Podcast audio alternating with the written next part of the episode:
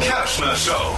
Flo's Gags des Tages. Es war schon länger ein Gerücht, jetzt ist offiziell Pete Davidson und Kim Kardashian sind ein Paar. Uh, ja. Und wenn man von seinen Tätowierungen absieht, und sogar ein ganz schönes Paar, ne? Oh, Kim Kardashian hat Kanye West, mit dem war sie vor zusammen, durch diesen Pete ausgetauscht. Pete äh, Davidson ist ein Komiker.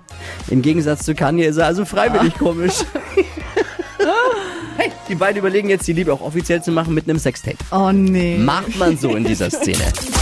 Noch mehr aktuelle Gags jeden Morgen in der Flo Kerschner Show.